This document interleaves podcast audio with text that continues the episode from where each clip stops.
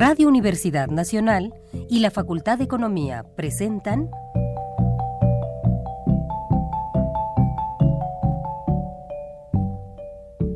Los bienes terrenales.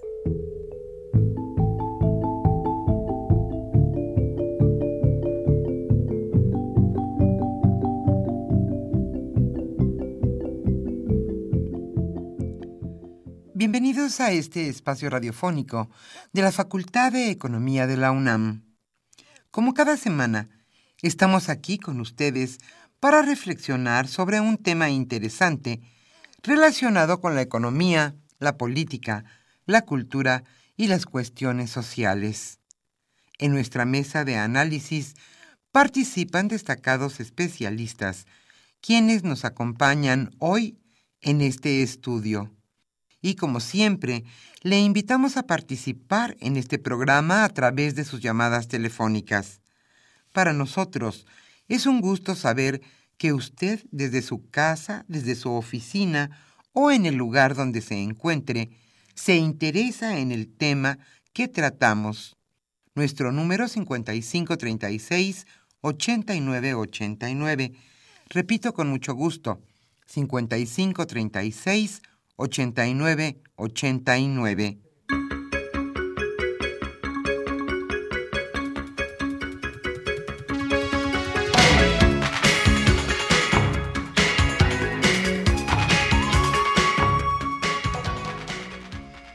En esta agradable mañana primaveral, aquí en la Ciudad de México, donde hoy, este viernes, no hay contingencia, afortunadamente.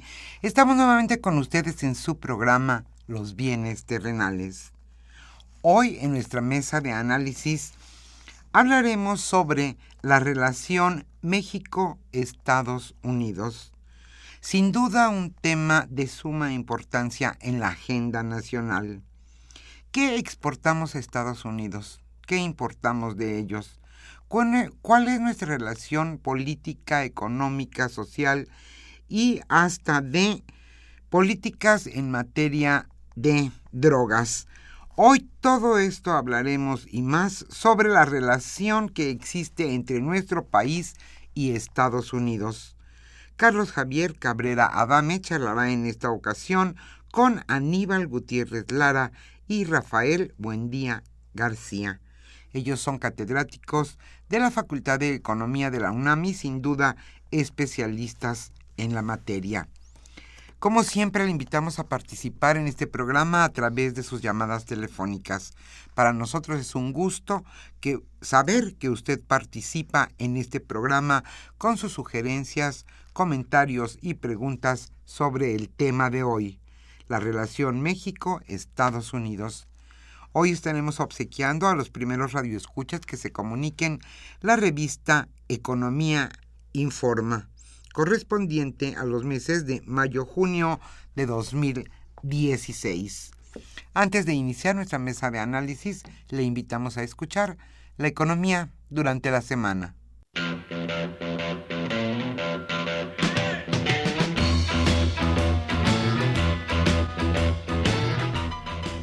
La economía durante la semana.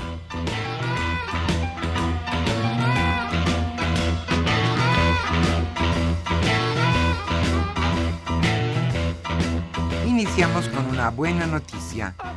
Bajan la deuda en 98 mil millones de pesos. La Secretaría de Hacienda y Crédito Público redujo en 1.57% la deuda total del gobierno federal al recomprar 97.971 millones de pesos en papeles de deuda en el mercado a través del Banco de México. La cifra fue inferior a los 103 mil millones de pesos que tenía disponibles la dependencia para recomprar deuda existente. El mes pasado, el Banco de México entregó a Hacienda 239.039 millones de pesos por concepto de utilidades que obtuvo en el ejercicio fiscal de 2015.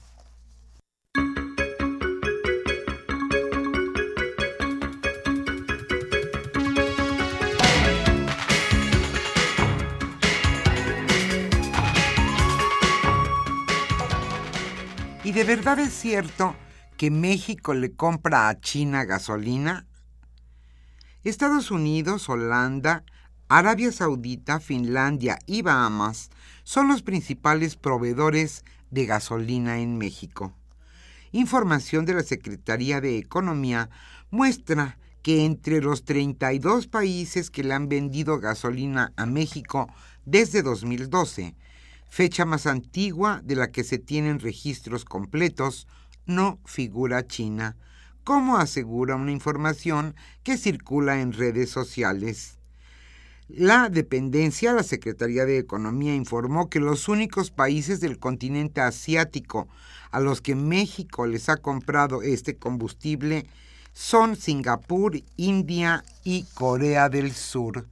En 2015, México importó, escuche usted, 25.666 millones 303 mil litros de combustible con un valor de 12.955 millones de dólares, principalmente a Estados Unidos.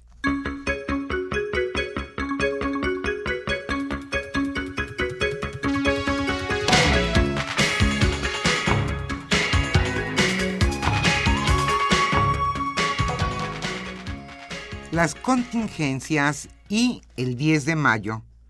Martín Gutiérrez Lacayo, coordinador ejecutivo de la Comisión Ambiental de la Megalópolis, previó que para el 9 o 10 de mayo haya un pico de ozono en las 16 delegaciones capitalinas y los 18 municipios del Estado de México, en donde se aplica el hoy no circula. En los últimos tres años, dijo, hemos visto que tenemos altos contaminantes entre el 9 y 10 de mayo. Estamos previendo que en esas fechas tengamos un pico de ozono. Esto lo señaló el funcionario federal.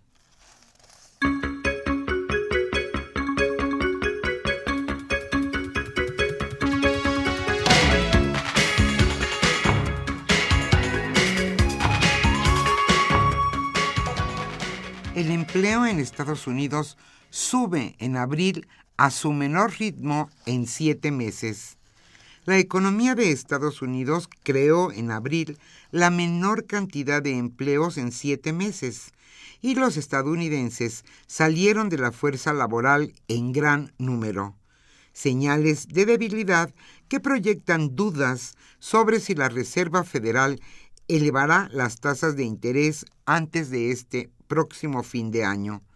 Las nóminas no agrícolas subieron en 160 mil puestos de trabajo el mes pasado, debido a que el empleo en construcción apenas avanzó y el sector minorista recortó empleos.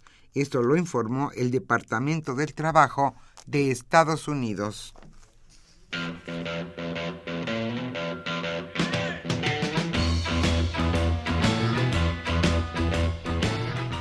El tema de hoy...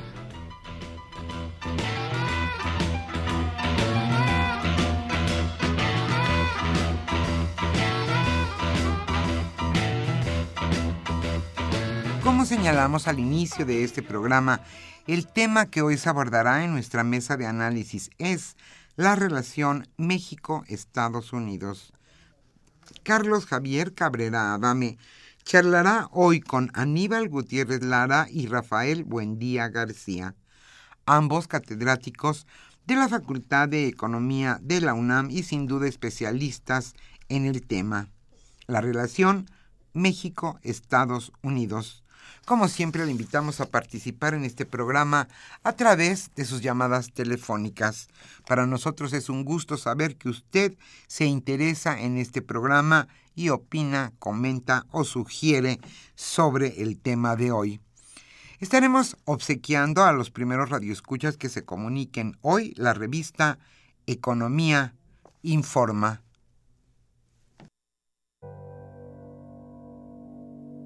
So bye bye, Miss American Pie. Drove my Chevy to the levee, but the levee was dry. Them good old boys were drinking whiskey and rye, singing, This'll be the day that I die. This'll be the day that I die. Did you write the book of love? And do you have faith in God above? If the Bible tells you so.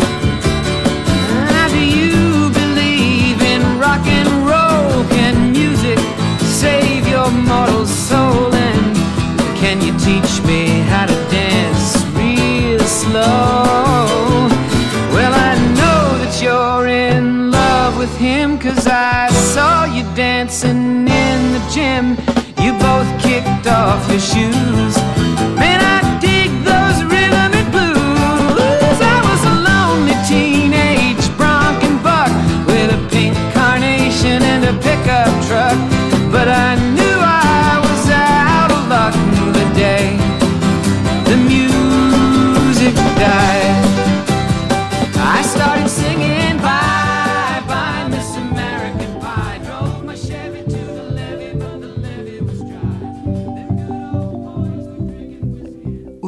Escucha los bienes terrenales. Nos interesa conocer su opinión. Le invitamos a comunicarse a este programa al teléfono 5536 89 89. Repetimos con mucho gusto, 5536 89 89.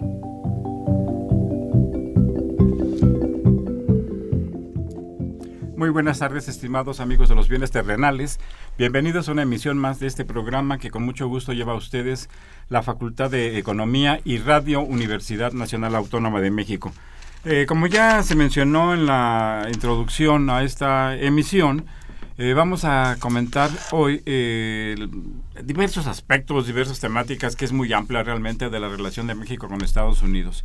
Y para hacerlo, como también ya se mencionó, pues estamos aquí el staff del, del, de los bienes terrenales, quienes trabajamos para hacer posible que el programa eh, llegue a ustedes cada viernes.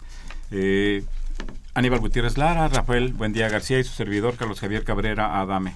Bueno, la relación de México y Estados Unidos pues es realmente muy intensa, cubre muy diversos ámbitos. Eh, geográficos, por supuesto, la frontera de México, como sabemos, la frontera de México con Estados Unidos tiene más de 3.000 eh, kilómetros, 3.150 kilómetros. Eh, en consecuencia, pues hay una relación eh, muy, muy dinámica, muy fuerte. Los cruces diarios que se realizan en, en, en esta frontera, pues es, es, la más alta del mundo. Se estima que más de 50 millones de personas eh, hacen el cruce diariamente. También tiene la relación económica, por supuesto, es muy intensa. Eh, México es destino, o, o, o, bueno, la mayor parte de la inversión extranjera que se recibe en el país es inversión proveniente de Estados Unidos. La relación comercial También. es muy importante, eh, que son temas, cuestiones que veremos con más detalle, pero es muy intensa también. Eh, la relación cultural, eh, Estados Unidos es un lugar a donde va una gran cantidad de estudiantes mexicanos, estudiar turismo en ambos sentidos. Eh, en fin, que es una relación, eh, pues, por razones geográficas, eh, naturales, para bien o para mal. En algunos momentos para mal, en otros momentos para bien, pero tenemos que convivir. Hoy, pues, tenemos a, a un candidato, prácticamente candidato por el Partido Republicano, Donald Trump, que que creo que no nos ve bien a, la, a los mexicanos los, ni a los migrantes. Habrá que ver qué es lo que pasa. Habrá que tomar en cuenta que una cosa son los discursos de campaña y otro, eh, ya el gobierno mismo, aunque sin lugar a dudas el señor Trump ha sembrado, ha dejado ahí una semilla de odio eh, racial que se ha expresado ya en diferentes enfrentamientos que ha habido en los propios Estados Unidos durante su campaña. Pues bien, pues es sobre lo que vamos a platicar, eh, Aníbal. Exactamente, ahí como señalabas, es importante ya abordando este tema, debido a que pues, el año pasado pues no se le concedían muchas posibilidades al señor Trump. Como hoy se maneja y se recuerda que los momios para que fuera candidato eran 5 mil a 1 y hoy ya prácticamente es Como el, candidato del partido Como el equipo ¿no? Leicester. que No, el este de- es- estaba 251. No, cinco No. mil. No, Cinco 5 mil. mil es Trump. Yo escuché, ver ahí. Bueno, en las apuestas- Nuestro tema es otro. Como no tenemos amigos apostadores, es tanto Ajá. no importa ese dato ahorita. ¿no? Bueno, entonces, eh, en esa idea prácticamente eh, hoy ya lo tenemos como candidato. Hace algunas semanas una de las reflexiones que se hacían era, bueno, y con el discurso que está manejando, que es más hacia adentro de Estados Unidos, ¿cómo afectaría parte de los flachazos que ha dado alrededor de su posición económica, cómo afectaría a la economía global? Una economía global que no está creciendo, cuya economía líder es Estados Unidos, pese a que apenas está creciendo 3%, y que además está en ese tránsito de acabar de cancelar toda política de estímulos y estaría por elevar, conforme a una primera perspectiva de la Reserva Federal, aumentar en dos puntos más la tasa de interés en los próximos dos años. Esto es, en un contexto de bajo crecimiento de la economía global, donde Estados Unidos es la líder, pero no las tiene todas consigo, eh, ¿cómo afectaría a la economía global lo que plantea Trump? En primer lugar, lo que hay que ver es que habla en general de volver a prácticas proteccionistas y el eje lo pone en el tema que es el que considero le ha dado popularidad, el tema del empleo. Y de ahí bajamos a México. Él- su frase tradicional es los empleos que se generan por las empresas americanas tienen que ser de americanos y de hecho amenazó a la Ford, amenazó a Oreo por el anuncio de, próximas, de próximos desmantelamientos de plantas en Estados Unidos para venirse aquí a México. Dijo que eso no lo iba a permitir. Al mismo tiempo, eh, es el personaje que desde los 90 acompañaba a otras voces en Estados Unidos en contra del Tratado de Libre Comercio entre Estados Unidos, México y Canadá y hoy lo califica como el peor del mundo. Recientemente atacó también el Transpacífico. Entonces es una visión que en distintos momentos y dirigido a distintos públicos ha mencionado que el libre comercio no opera yendo contra la corriente tradicional que ha imperado en la economía de Estados Unidos. Proteccionismo implica cerrar fronteras, poner aranceles y encarecer todos los productos que está importando Estados Unidos y en un momento más veríamos algunos de los datos de la economía mexicana sobre este aspecto. Rafael, Bueno, ¿quieres darnos una opinión al respecto? Sí, contextualizando al señor Trump y en este asunto, en esta semana estuve leyendo algunos informes de fondos de inversión como Standard Poor's, este, Goldman Sachs, ¿no? Y una de las preocupaciones eh, de los inversionistas norteamericanos es efectivamente las circunstancias políticas, ¿no? Y ven, eh, según estas este, agencias de fondos de inversión, preocupación si llega el señor Trump, ¿no? A esto que acaba de decir eh, Aníbal, es decir, una política económica proteccionista, en donde empiece a establecer una serie de eh, instrumentos Donald Trump, como es las tasas de interés, como es la- el asunto de la fijación de, del empleo. Y voy a dar un dato, por ejemplo, porque efectivamente Donald Trump parece ser que entró en un periodo donde su discurso, como tú mencionaste, una semilla de la discordia, De en- odio. de odio, ¿no? Este, entra en una circunstancia económica en donde la economía norteamericana ha expresado una serie de indicios de desaceleración. ¿no? Eh, por ejemplo, doy el dato. En marzo había 215 mil solicitudes de los americanos para el seguro del desempleo. Y en abril, que se acaba de dar el dato, subió a 274 mil solicitudes. Por lo tanto, más o menos la tasa de desempleo que está habiendo en este momento en la economía norteamericana es del 5%. Otro dato, si vemos eh, la participación de los sectores en la generación del Producto Interno Bruto, son las manufacturas quienes están reduciendo su ritmo de crecimiento, no, así el sector servicios. En consecuencia, y eh, aquí es otro dato interesante con nuestra relación con nosotros, la economía mexicana, porque buena parte de nuestras exportaciones van dirigidas a la manufactura norteamericana. Entonces, el hecho de que la manufactura norteamericana empiece a bajar su ritmo, esto implica que nuestras eh, exportaciones estén hacia la baja y tenés así que para el mes de abril eh, las importaciones cayeron 3.6% las importaciones norteamericanas, ¿no? que en términos de la balanza comercial norteamericana para el mes de abril todavía hay un déficit de 40.400 millones de dólares, ¿no? que es un dato positivo porque se esperaba un déficit todavía mayor. Sin embargo, ese déficit no es derivado a un aumento de las exportaciones, sino más bien a una disminución de las importaciones. Que, que expresa de alguna manera la disminución del ritmo de crecimiento de Estados Unidos. Entonces, con estos dos, tres datos que te comento y le comentamos a nuestra audiencia, Donald Trump entra en un caldo de cultivo, en donde los ciudadanos norteamericanos efectivamente están viendo que la economía norteamericana no está creciendo al ritmo que ellos requieren y por lo tanto este esta aseveración de Donald Trump que eh, los empleos para los americanos con respecto a las empresas norteamericanas ¿no?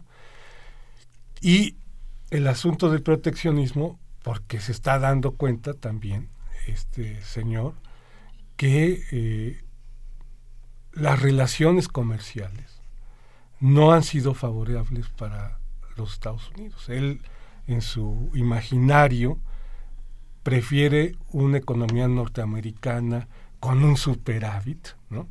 Con un déficit. Sin embargo, si nosotros revisamos las cifras históricas de la balanza de pagos y concretamente de la balanza comercial, siempre ha sido deficitaria la economía norteamericana en ese sentido. Eh, efectivamente, este, yo quisiera plantear, bueno, que el discurso de, del señor Trump, eh, pues muestra ignorancia, demagogia, y, y, en, ciertos, y en un buen sentido, mejor dicho, es un discurso populista, ¿no? que trata, con el propósito, en este momento, al parecer, de ganar eh, simpatías y votos entre el electorado de, Estados Unidos. Eh, el, discurso, el discurso xenofóbico en contra de los latinos, particularmente los mexicanos, de los asiáticos, de la población musulmana, eh, muestra eso y tratar de eh, dirigirse a, a, los sectores medios, rurales, eh, trabajadores de Estados Unidos insatisfechos por el bajo ritmo de crecimiento de Estados Unidos, pues eh, es un, son sectores eh, muy amplios que, que, reciben, que, que, son penetrados por este tipo de discurso, pero me parece que hay una buena dosis de ignorancia del funcionamiento de la economía, del funcionamiento de los tratados internacionales, de las regulaciones que existen a nivel eh, mundial. No es fácil deshacer una relación, por ejemplo, eh, eh, teniendo en cuenta el caso de México, que es el tema, bueno, que en particular nos ocupa la relación con Estados Unidos, el intercambio comercial con Estados Unidos alcanza, alcanzó en 2015 514 mil millones de dólares. Es una cantidad muy importante. Eso significa que hay un flujo, un gran flujo de bienes hacia Estados Unidos y, y un gran flujo también de bienes intermedios o bienes de capital y de bienes de consumo también hacia México. Desmontar eso no es una eh, tarea sencilla. Eh, el México eh, habría que tomar en cuenta que, que tendría que revisar algunos aspectos de su relación con, de su política industrial y de su política comercial en general. La mayor parte de las exportaciones mexicanas están dirigidas a Estados Unidos. Entre el 80 y el 85% de nuestras exportaciones van, van para allá. Y, y, estas importaciones, este 80 y 85% del total de las exportaciones del país, que son eh, bastante importantes, 381 mil millones de dólares en el año uh -huh. eh, 2015, pues la mayor parte de ellas son productos manufactureros.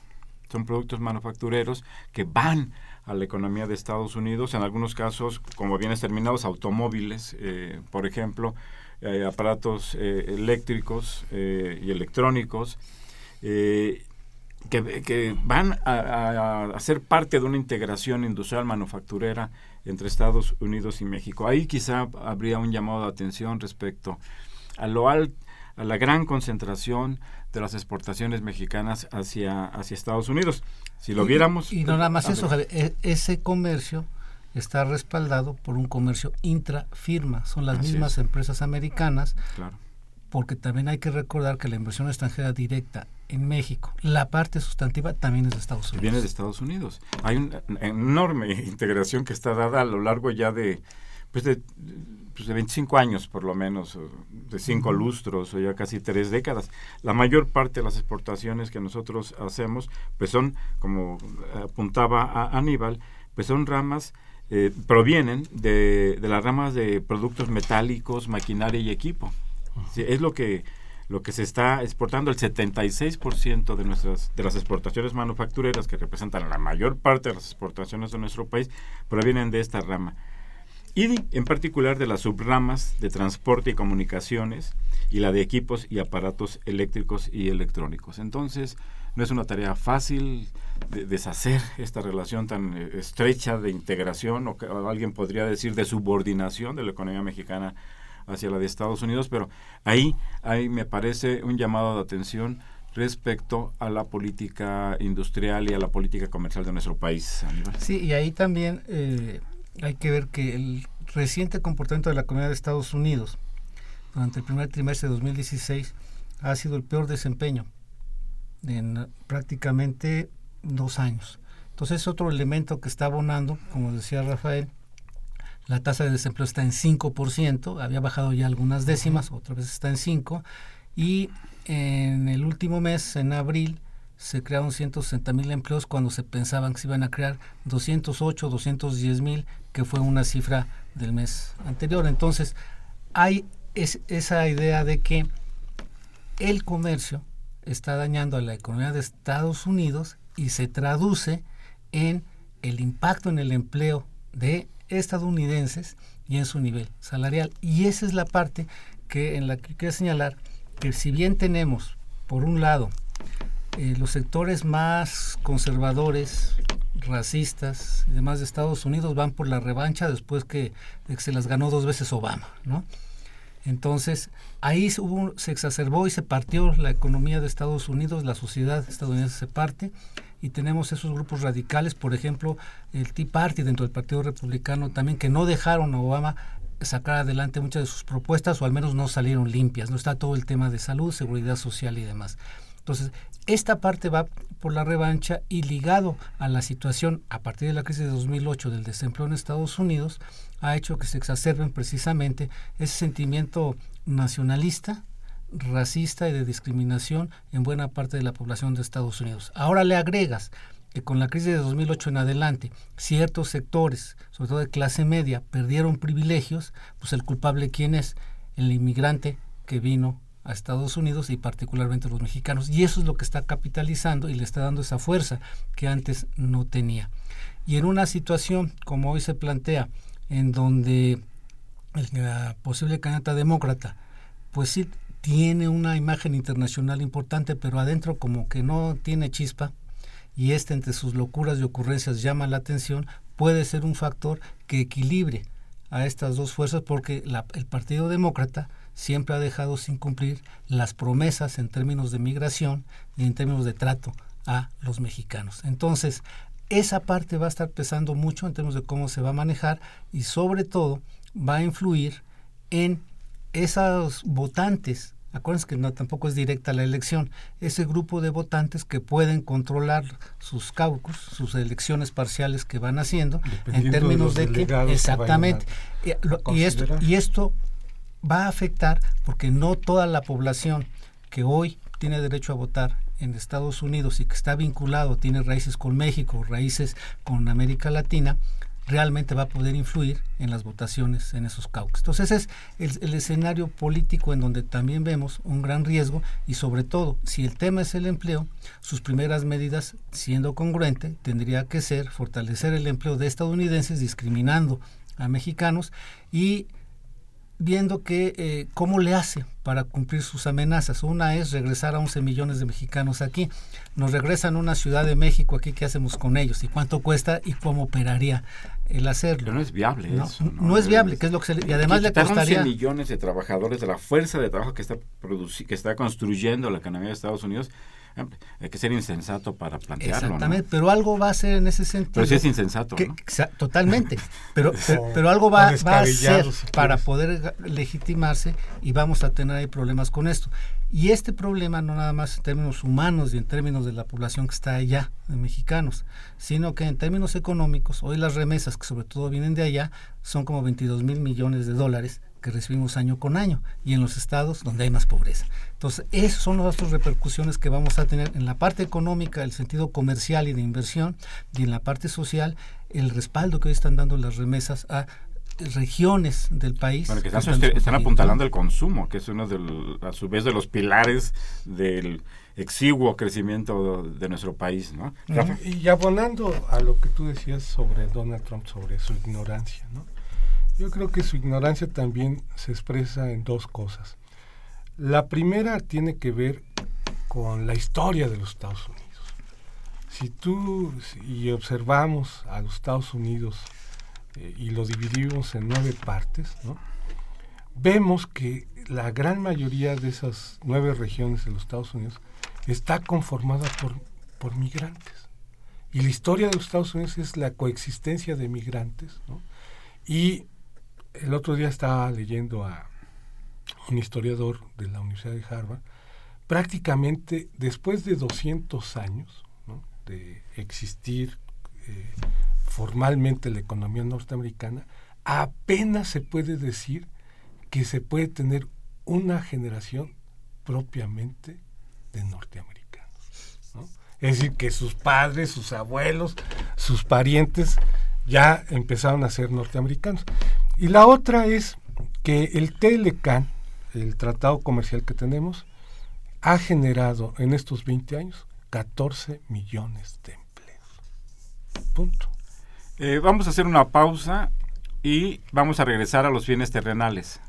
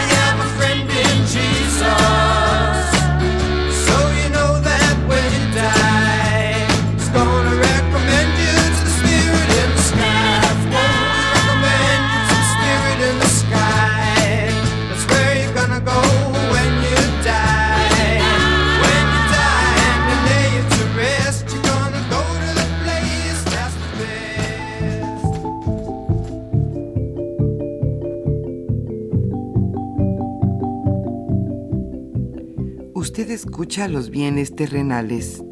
Nos interesa conocer su opinión.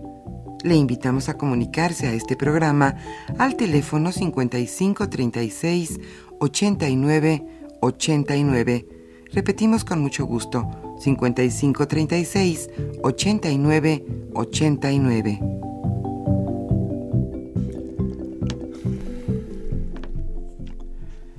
Eh, estamos aquí eh, en esta mesa de análisis, Rafael Buendía García, Aníbal eh, Gutiérrez Lara y su servidor Carlos Javier Cabrera Adame, para comentar aspectos de la relación México-Estados Unidos y entre esos aspectos, desde luego, está como un referente importante el proceso electoral por el que está pasando esa nación.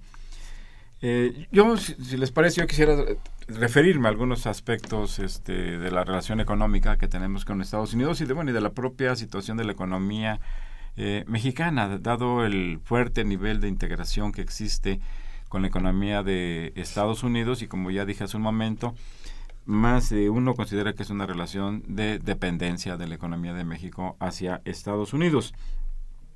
Me quisiera referir un poco al tema de las importaciones. Eh, las importaciones en, el año 2015 eh, totales de nuestro país fueron de, de 395 mil millones de dólares. De esas, el 50% aproximadamente provenían de Estados Unidos, cuando nuestras exportaciones hacia ese país son del orden de entre el 80 y 85% en los últimos 25 años. De China nuestro país eh, exporta el 14% de sus exportaciones totales, que son más o menos 55 mil millones de dólares, cuando a esa nación solamente se le exportan entre 10 y 12 mil millones eh, de dólares. Es decir, hay, una, hay un déficit enorme con la, con la economía china. Y de la Unión Europea, eh, nuestro país importa el 10% del total cuando a la Unión Europea se le pues, exportan entre el 3 y el 4% de nuestras exportaciones totales. Es un llamado de atención, es una comparación. Si hay una cierta relativa diversificación por el lado de las importaciones, también sería sensato, sería prudente buscar una diversificación por el lado de las exportaciones. Eh, para evitar una dependencia tan fuerte y, los efectos que se pudieran derivar en caso de que eh, el, señor Trump concrete, bueno, uno, llegue a la presidencia de Estados Unidos y dos, concrete sus, sus, desvaríos. Igualmente, lo que importamos pues tienen que ver con productos eh, metálicos de la eh, maquinaria y equipo, así como equipo y aparatos eléctricos y electrónicos, es decir, las principales ramas exportadores son también las principales ramas importadores eh, para eh, y se presenta una situación como la que señalaba Aníbal en un momento en que es un comercio que realizan las propias empresas. Las empresas importan una gran cantidad de, de bienes aquí a nuestro país, se arman, se ensamblan, etcétera, y estas posteriormente son reexportadas. Es decir, esto quiere decir además que el sector externo, que es el sector al que se, ha al que se le ha adjudicado la responsabilidad de empujar el crecimiento de nuestro país, no simplemente no ha desempeñado ese papel. Habría que replantear la política económica, la política eh, industrial de nuestro país. Y perdón, pero abusando, eh, este, buscándole más a ese tema, eh, lo que se puede observar de una manera muy clara es que la tendencia del Producto Interno de nuestro país en general sigue la tendencia que del Producto Interno de Estados Unidos, Estados Unidos de manera que si el Producto de Estados Unidos eh, se retrae o pierde dinamismo, pues aquí nos sucede más o menos lo mismo. Y todavía es más estrecha la relación del PIB de nuestro país con el comportamiento del, del sector industrial, del sector manufacturero de Estados Unidos una retracción allá, pues crea un, impacto importante. Pero sin embargo no sucede lo contrario, es decir, cuando las exportaciones mexicanas crecen, que han crecido en, promedio 10% en los, de 1983 a, a 2015, eso nos ha reflejado en el comportamiento de la economía mexicana. Esto indicaría que hay una cierta disociación, que no hay una integración entre la actividad de las empresas que exportan con el resto del sector manufacturero y menos con el resto de la actividad económica de nuestro país. Estos son llamados de, atención eh, para revisar, para replantear la política que se está siguiendo en nuestro país. Aníbal. Sí, y sobre esto realmente hay que ver que en la última información de la economía de Estados Unidos, las importaciones particularmente de bienes, que es lo que estamos exportando, llevan dos trimestres con variaciones negativas y que su inversión lleva tres trimestres con variaciones negativas, o sea, se está deteniendo, no está creciendo como se esperaba. Y esto entonces va de la mano también de que aún más que sus importaciones, se están cayendo las exportaciones de Estados Unidos. ¿Qué anima esto? Ese nacionalismo económico de Trump. Estados Unidos está mal, es culpa de los acuerdos de libre comercio y es culpa de los mexicanos. Entonces el contexto que hay en la parte económica está dando precisamente este aliento al discurso de Donald Trump con todas sus locuras y demás para alguien que hoy no tiene trabajo, está en riesgo de perderlo, pues pretende eh, colgarse de un discurso así para garantizar, según lo que dice este señor, tener una estabilidad en el empleo. Y esa es la parte que yo creo es más vulnerable eh, para México en términos de que no hay modo en esas condiciones de contrarrestar ese discurso, ni siquiera para el Partido Demócrata, que en el momento electoral está teniendo problemas con la economía, que no está creciendo como se estimaba, y hay, digamos, todavía una masa importante de trabajadores que aspiraban a tener estabilidad en su empleo.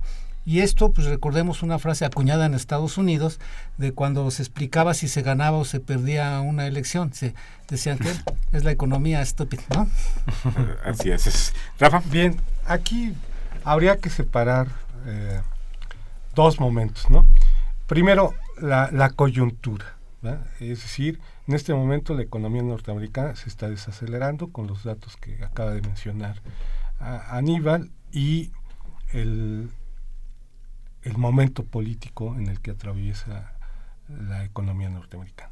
Pero tú estás señalando algo que yo creo que se nos puede escapar y que yo creo que ya debe ser pertinente desde nuestra posición en esta relación económica con Estados Unidos. Es decir, es cierto que nuestro comercio va dirigido hacia la economía norteamericana y habrá que diversificarlo porque efectivamente si uno revisa las balanzas comerciales por tratados de comercio o por regiones, la única balanza comercial que tenemos superavitaria es la que está con esta región. Ya cuando le sumamos lo que tú decías, los chinos, los europeos y todo esto, nuestra balanza comercial se vuelve deficitaria. Y también nuestras inversiones, la mayoría son norteamericanas y también hay de las demás eh, naciones. Entonces aquí el planteamiento que es la cuestión de largo plazo y de estructura, ¿no? es que nosotros como economía mexicana, como gobierno y como sociedad, empecemos a replantearnos esta relación en términos económicos, con el propósito de fortalecernos. ¿no? Es cierto, si llega Trump, este, a lo mejor las cosas se, se, ponen complejas, ¿no? Pero sí debemos empezar a, nosotros como gobierno, como economía y como sociedad, empezar a consolidar esas otras relaciones comerciales que tenemos, ese sector manufacturero que empiece a ser mucho más competitivo y productivo para lograr otros mercados y, y diversificarse y sobre todo, ¿qué es lo que siempre hemos estado diciendo? consolidar y fortalecer nuestro mercado interno. ¿no? Es decir, ¿de qué medida eh, podemos nosotros eh, tener una mayor participación en nuestro bienestar como sociedad y como economía solamente consolidando nuestro mercado interno? ¿no? Eh, si les parece lo tradicional, le cedemos el micrófono a nuestros radioescuchas. Más importantes. Gilberto Victoria García, gracias por llamar. pregunta, ¿qué tanto afecta, afectan las medidas que informó Trump en el aspecto comercial? Pues afecta mucho si es que la logra pasar. Necesita también del legislativo, pero ya los republicanos han tenido mayoría, entonces sí podría él eh, tratar de manejar o de influir en lo funcionamiento de los acuerdos comerciales que tiene Estados Unidos, particularmente con México. Eh, don Leopoldo Ruiz, le enviamos un cordial saludo. Él habla de Coyoacán. Eh, plantea cuáles son los resultados del Telecán. Eh, ¿A qué aspirábamos y por qué no se logró? Bueno, ¿a qué aspirábamos? A tener un comercio mucho más dinámico.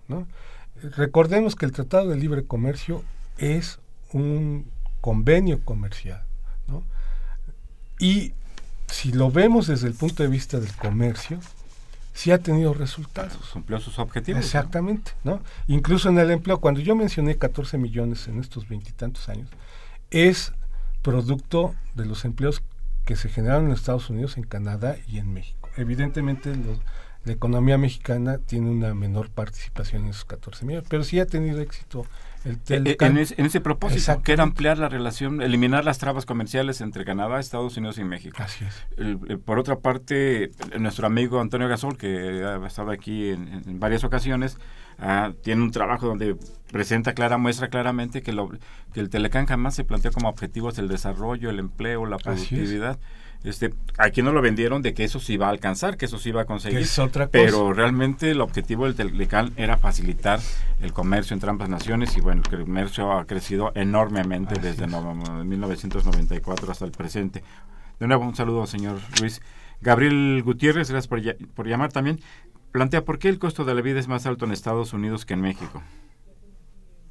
Bueno, son distintos niveles de ingreso también, es una, economía con otra dimensión, son otras dimensiones en términos de, por ejemplo, el diferencial salarial, lo que pagan allá, ¿no? Es el tipo de cambio, la capacidad que tienen del tipo de cambio y efectivamente es un nivel de precios superior, pero también los ingresos son superiores, ¿no? Eh, claro, efectivamente, así es. Eh, Arturo Báez, recibe un saludo. Eh, ¿Qué va a suceder con la economía mexicana si Trump llega a la presidencia? Eso es lo que hemos tratado de comentar. No sé si quieren señalar algo en particular. Pues simplemente que eh, pueda o no pueda echar a andar la lógica de sus amenazas, este, va a crear mucha incertidumbre. Cuando esta economía lo que más ha buscado es certidumbre y hoy el único elemento externo que se lo da es si la economía de Estados Unidos sigue creciendo y le sigue comprando. Hay una gran dependencia de la economía mexicana, por lo menos de sus sectores portadores hacia la economía de Estados Unidos. Me, parece que sería estratégico, importante, replantear desde la política económica, desde la política industrial del país la situación.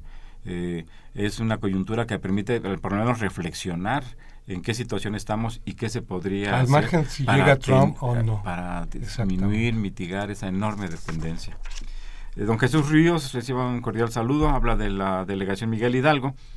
Plantea, las élites mexicanas le negaron desde un principio cualquier posibilidad al señor Trump. Hoy alzan la voz y mencionan que podría costar hasta cinco puntos del PIB su llegada a la presidencia. ¿Cuál es su opinión? Bueno, hay diversos analistas eh, que mencionan los efectos de Trump. Pero esa estimación del 5% es muy relativa porque de alguna manera, por ejemplo, están mencionando estas eh, calificadoras de fondos de inversión que si llegara Trump, eh, su costo, más bien, están mencionando que el costo de aprendizaje de este señor para el gobierno sería muy amplio. ¿no? Y de ahí, más bien, el costo sería para los norteamericanos. A diferencia de los anteriores presidentes, tenían carreras políticas, ya sea como gobernadores o como senadores, etc. Aquí ya tuvimos una experiencia hace mucho. Exactamente. Eh, algo me suena. Algo, me suena. a principio de siglo, de, de, de ese nuevo siglo. ¿sí? Exacto. Entonces, por ejemplo, estos fondos de inversión le tienen más miedo a que llegue Trump por la curva de aprendizaje, ¿no? porque saben que la economía norteamericana y las relaciones de la economía norteamericana hacia con el mundo y con el mundo globalizado no es construir un edificio en un eh, en una manzana. ¿Ni organizar un, Miss Universo? Así es, ¿no? O, crear un este programa de contratación que han salido en nuestros programas de cable. Yo nomás diría, por algo, de los líderes mundiales, el único que le ha echado porras realmente es Putin. Otro por algo. Por, algo dijo eh, algo eh, trama. Berta Hernández eh, habla de Naucalpan, reciban cordial saludo. nuevamente, ¿qué va a suceder si Trump llega a la presidencia en cuestión de la relación que tiene con México? Pues lo ha dicho, ya lo hemos estado comentando en términos comerciales, económicos, políticos. un saludo de nuevo. Licenciado Avilés, reciba un saludo cordial. ¿Por qué dicen los americanos? Los americanos somos nosotros. Trump está loco, como lo dijo un jefe indio de una tribu norteamericana. ¿Dijimos americanos? ¿Ustedes? ¿Norteamericanos? ¿Gringos? Norteamericanos. Bueno, estadounidenses. Tiene usted razón, estamos de acuerdo, señora Avilés, porque también, por supuesto, nosotros También somos no solo americanos, nosotros. somos también- norteamericanos. también estamos en Est- Norteamérica. Estamos en, eso, en esas latitudes. Oscar Barajas, más Oscar, perdón. eh, le- también le enviamos un saludo. ¿Cuál será el impacto en México de las posturas de Donald Trump? Es lo que hemos Pues lo que estado viendo y digo, va en dos sentidos, impacto en la economía global e impacto en la economía mexicana, pero también va a depender precisamente de con qué discurso, si llega a la presidencia y con qué aliados en el Congreso puede él reducir, frenar los acuerdos comerciales que, que tiene firmado. Y el otro también, que creo que lo podemos tocar ahorita al final, es el contexto sociopolítico, geopolítico más bien a nivel mundial, con la situación que tiene Europa y luego eh, que también dentro del discurso de este nacionalismo de Trump es así como quiere cobrarle a los mexicanos que están allá para crear un muro, quiere también cobrarles a los países que está protegiendo con sus bases militares allá en toda esa parte en Europa, en Asia y todo eso. Que a el ellos paguen Islámico. el costo de mantener allá el ejército y que no nos toque presupuestalmente a nosotros. Entonces, se plantea un escenario co- muy complicado en términos de cómo manejaría las relaciones internacionales, pero por otro también, insisto, hay que ver finalmente con qué propuestas y de quiénes se allega para poder plantear una propuesta económica dirigida precisamente a recuperar lo que él dice, un crecimiento hacia adentro de la economía de Estados Unidos. Sí, aquí habrá que matizar. Es, efectivamente, Donald Trump ha dicho muchas cosas, pero a veces se nos olvida en- ante esos discursos que hay un Congreso norteamericano que tiene un peso muy importante con respecto al poder ejecutivo norteamericano, del, del gobierno de Estados Unidos. Entonces, eh, aquí quizá y quizá peque de optimismo, el Congreso norteamericano, cuando vea que algunas ideas son muy descabelladas, ¿no? por parte de Donald Trump como presidente, incluso sus mismos El partidarios, republicano está va a partido. decir, va a decir que no. Entonces algunas cosas yo creo que no van a pasar. Por ejemplo, lo que acaba de decir Aníbal, las cuestiones de los peajes que quiere cobrarle a los europeos por cuestiones de seguridad, yo creo que le van a decir, ¿sabes qué? Esta cosa no pasa. Eh, construir un muro más alto, quizás se lo den, ¿me explico? Está bien que crezca, para que sea un poco más difícil, pero la migración yo creo que no la van a parar.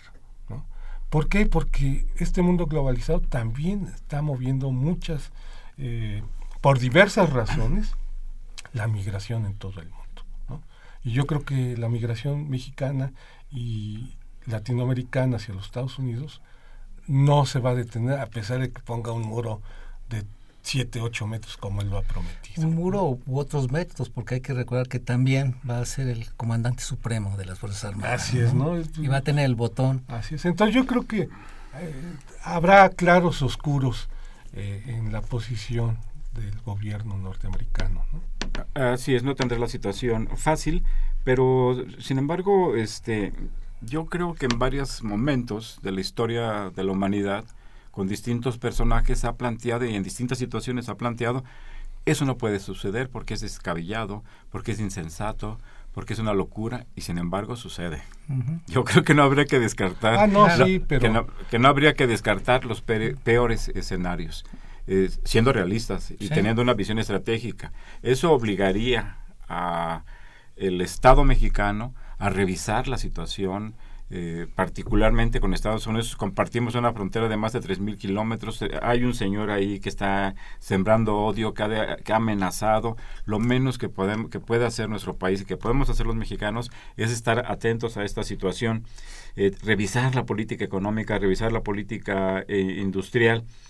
Como ya informamos, como ya dimos cuenta, el 85% de nuestras exporta- exportaciones van a- hacia ese país. Habría que revisarlo, desmontar esa integración. Va a ser muy complicado, pero sin embargo hay una amenaza. Entonces, revisar eso. Eh, en México se, le, se, le- se ha apostado mucho a que las exportaciones eh, jalarían, impulsarían el crecimiento general del- de la economía nacional. No ha sido así. Eh, de 2000 a- del año 2000 al año 2015, el Producto Interno Mexicano apenas ha crecido 2%. A pesar de que las exportaciones han sido muy dinámicas, han tenido tasas de crecimiento muy elevadas. No ha sido suficiente para jalar al Producto Interno. interno. Hay que tomar- no sabemos qué es lo que pueda pasar con los millones de personas, de mexicanos que están en Estados Unidos. Se habla de 11 millones, pero realmente pues, se, les, se les señala como indocumentados y eh, al mismo por el mismo hecho de ser indocumentados, pues no están documentados, no sabemos a ciencia cierta cuántos mexicanos hay, hay allá, pero lo que sí se estima, según el Banco de México, es que el año pasado ingresaron al país cerca de 400 mil millones de dólares, eh, de pesos, perdón, 400 mil millones de pesos por concepto de remesas. Entonces, si, bien, si de repente viene una cantidad significativa, regresan a México una cantidad significativa de mexicanos que están en Estados Unidos, si se dejan de recibir esos ingresos, va a haber un problema. Se tendrían que plantear, en mi opinión, escenarios para enfrentar esta situación. Eh, pues ya casi se nos acabó el tiempo, Aníbal, algo para... para Pues simplemente cerrar? que, como bien enseñaste, tendría que hacerse un trabajo de escenarios usando inteligencia, inteligencia financiera, inteligencia económica, para ver cuáles son las opciones frente a un escenario que hoy se está presentando totalmente negativo con nuestro principal socio financiero y comercial. Y comercial, sí. Eh, Y yo abonando a la historia, pues eh, en el siglo XIX, cuando perdimos la mitad de los del territorio, estaba el presidente Polk, republicano, le gustaba cazar y todas esas cosas. Y también estaba medio locochón, ¿no? El señor Polk. Y bueno, pues, re- abonando a tu precaución de... Yo ¿no? creo que sería sensato, que sería pertinente examinar diversos eh, escenarios Sí. y tratar de actuar para diversificar nuestras relaciones financieras, comerciales, eh, productivas, eh, etcétera, que hoy están muy centradas hacia, hacia Estados Unidos. Pues ese, ese es el tema que hemos platicado, que hemos tenido el gusto de platicar con ustedes esta tarde de mayo. Muchas gracias, muchas gracias. Este, pues con mucho gusto Gracias. lo hacemos. Aníbal Claro Gutiérrez sí, Lara, claro Rafael sí. García, su servidor Carlos Javier Cabrera Dame. Les recuerdo que Los Bienes Terrenales es un programa de la Facultad de Economía y de Radio Universidad Nacional Autónoma de México. Que tengan muy buenas tardes Y los esperamos el y muy buen fin de semana y el próximo viernes nos escuchamos una vez más. Hasta luego.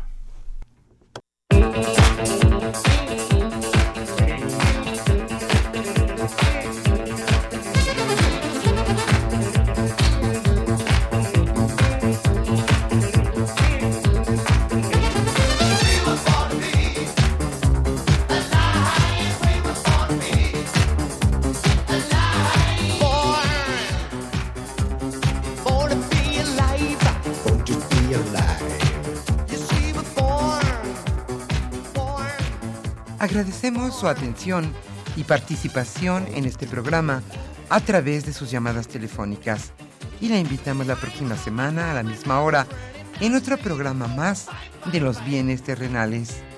La coordinación general fue de Carlos Javier Cabrera Adame. La coordinación académica de Aníbal Gutiérrez, Roberto Cabral, Alejandro Pérez Pascual, Rubén Antonio Miguel y Leonardo Lomelí Vanegas. En los controles técnicos, nuestro compañero Humberto Sánchez Castrejón y en la voz y producción su amiga Irma Espinosa, quien se despide de ustedes y le desea un agradable fin de semana.